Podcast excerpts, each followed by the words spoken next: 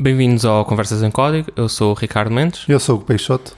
e hoje queríamos falar do mês mais assustador. Uh, Outubro, Halloween.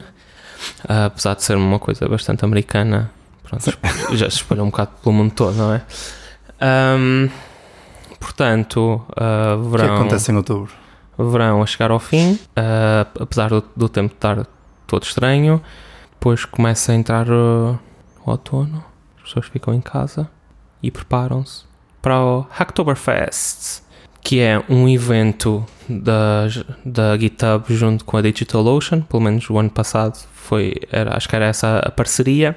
Acho que o GitHub já não está envolvido. É só DigitalOcean e o DevTool, salvo erro. Ah, sim, potencialmente. Mas pronto, é Isso assim uma. é yeah. É um conjunto de, de empresas e de pessoas por trás disso em que o intuito é fazer uns hackzinhos e contribuir para o open source. Ah, normalmente, pronto, no- nos anos passados havia uns eventos presenciais que nós ainda estamos a ponderar se vamos organizar ou não. Ah, Vamos fazer alguma coisa. Por isso, se quiserem participar, vão ao porto.codes e tem lá um link para o nosso Slack, que é onde nós vamos organizar as coisas e vamos dar novidades, além do, do nosso podcast. Portanto, vamos fazer alguma coisa, não sabemos muito bem ao certo o que, isso vai ser presencial. E pronto, ah, além de receber uma t-shirt se fizer X PRs para repositórios públicos no GitHub, que não sejam tipo spam, E desde o ano passado eles forçam a que os repositórios explicitamente digam que aceitam pull requests para, para o Hacktoberfest. É opt-in da parte dos repositórios agora. Sim, exato. De antes era qualquer repositório se a pessoa não quisesse metia uma, uma label a rejeitar, mas o spam tem sido tanto e como um dos uh, maintainers de, de repositórios no Ember eu vejo tanto spam e tantos tipo só uh, espaços em brancos ou cenas bué, bué estranhas, tipo fazem um commit de um merge commit e depois aquilo a história fica toda estranha, é uma alucinação. Então, exato. E acho que também tem algumas restrições, eles não costumam ser tipo 100% abertos, que acho que é para evitar que as pessoas também façam um bocado de gaming ao, sistema. Mas, por exemplo, tu não podes criar um repositório e depois meter a tag e mandar PRs para o teu próprio repositório. Acho que tem de ter o mínimo de, de estrelas ou de favoritos ou algo. Costuma ter assim umas. Sim, eles tentam evitar que, que faças lixo. Yeah. Se alguém reportar o teu repositório, ele vai ser excluído. Convém que sejam coisas normais. Yeah. Já tive pessoas a fazer contribuições que contassem para, para o meu site pessoal, por exemplo, que está, Uhum.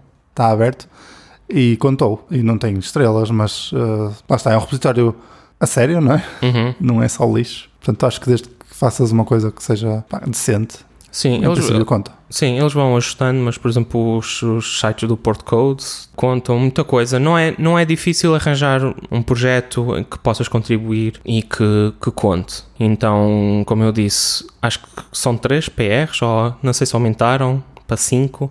Mas é assim um. Se fizeres um número, não precisam de ser aceites e merged. Acho que basta tipo que a pessoa diga, ok, este PR é válido e conta. E depois, algumas empresas, como por exemplo a Microsoft, e eu não me lembro outras, mas havia mais três ou quatro no- listadas no site, têm recompensas adicionais. Se, por exemplo, faz- fizeres um PR para o TypeScript, tens uma t-shirt da Microsoft. Eu tenho, eu por acaso, um dos anos fiz, acho que foi para hum, os, os types do TypeScript. Fiz um PR qualquer e tive uma t-shirt. Tem o Gopher, que eu acho. Tipo, a t-shirt é horrível, mas Go for the go? sim. Ok. Acho, acho que era o, o Gopher e mais umas cenas, tipo uns projetos open source. Uma mixardezita. Sim. Sim. A t-shirt é horrível, mas pronto, tenho uma t-shirt. Contribuíste, é o que interessa. Sim. Ahm, e pronto, mas há outras coisas a acontecer em outubro, ouvi dizer. É verdade. Por falar em open source e software livre, a Associação Nacional de Software, de, para o Software Livre faz 20 anos este ano e vão organizar um, uma mini conferência de celebração. Vai ser uma, uma cena online dia 9 de outubro, das 3 da tarde às 18 e vai haver meia dúzia de apresentações, um bocadinho da história da, da associação e contribuições de, pronto, mais relacionadas com software livre e assim, não tanto ligado à associação. Para quem não souber, a associação o que faz é tentar um bocado fazer advocacia para o uso de software livre uh, em todo lado, não é? Tipo nas escolas, no, no, nos hospitais, nos museus, um bocado em todo lado. E garantir que a legislação também não, não é bem forçar, mas que incentiva a utilização de software livre nessas coisas todas. Também lutam para coisas contra coisas como o DRM, Uhum. a adoção de normas abertas e para poderes ter programas inter, interoperáveis e por aí, não é? Eles fazem um bocado esse trabalho. Se estiverem interessados, podem ir ao site ansol.org, eu depois meto um link. E eh, é isso, vai haver esse evento. Se estiverem interessados, é gratuito, vai ser online, é só, só se inscreverem e juntarem. Parece-me parece interessante. Agora que estavas a falar do, do Hacktoberfest, eu estava a pensar, eles têm vários projetos e um deles é uma espécie de um repositório de monitorização de incumprimentos ao regulamento, eh, como é que é? RNID, regulamento, não sei o N, não sei se é nacional, se é normas, mas é de interoperabilidade de dados. Pois E- vai de encontrar a cena que estavas a falar para os É programas conseguirem falar uns com os outros. que existem um- existe uma legislação em Portugal que tem uma lista de, de formatos que tu deves ou should or must, né?